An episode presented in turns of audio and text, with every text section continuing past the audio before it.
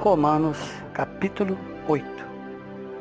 Agora, nenhuma condenação há para os que estão em Cristo Jesus, que não andam segundo a carne, mas segundo o Espírito, porque a lei do Espírito de vida em Cristo Jesus livrou-me da lei do pecado e da morte.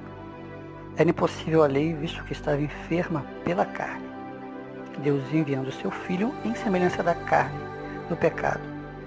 Pelo pecado, condenou o pecado na carne, para que a justiça da lei se cumprisse em nós, que não andamos segundo a carne, mas segundo o Espírito.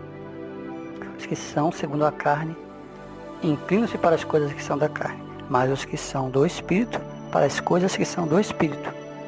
Olhe, inclinação da carne é morte, mas a inclinação do Espírito é vida, vida e paz. Inclinação da carne é inimizade contra Deus. Não está sujeito à lei de Deus, nem o pode ser. Portanto, os que estão na carne nunca poderão agradar a Deus.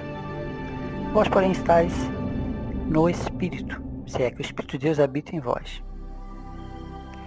E o mesmo Espírito que habita em vós é aquele que dentre os mortos ressuscitou a Cristo Jesus, que vivificará também os vossos corpos mortais.